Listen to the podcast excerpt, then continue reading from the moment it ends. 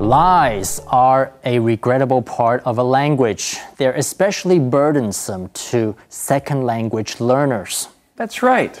When we interact in a foreign language, we make a lot of effort just trying to understand what's being said.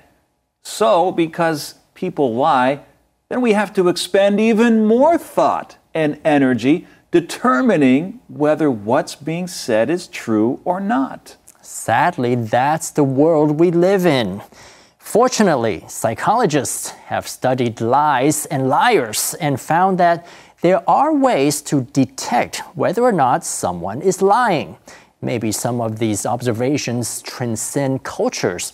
We'll let you decide. Okay, for example, liars will often repeat words and phrases as if they're trying to validate their lie. It's also a way that liars buy time, giving themselves extra moments to formulate their fake story. Sometimes liars give themselves away by offering too much information after someone asks a question. It's as if they're saying, See, I'm being very open with you, liar. Yeah. Now, body language can be another clue that someone is lying. For instance, Sometimes liars will cover their mouth, touch their chest or neck, or generally fidget like clicking a pen, which indicates they're nervous about something. 我们学英文已经够难了，当我们面对人家用英文讲 lies 谎言的时候，就 更难确认对方说的话是否属实。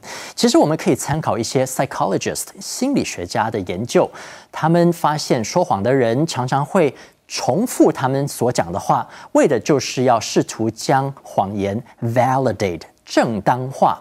一直重复一件事，也是为了给他们更多的时间来继续编织他们的谎言。另一个骗子的特点呢，就是你问了他一个问题后，他会滔滔不绝的一直提供你很多的资讯，好像就是要表示，你看吧，我对你有多坦白。最后呢，你可以观察他的 body language 肢体语言。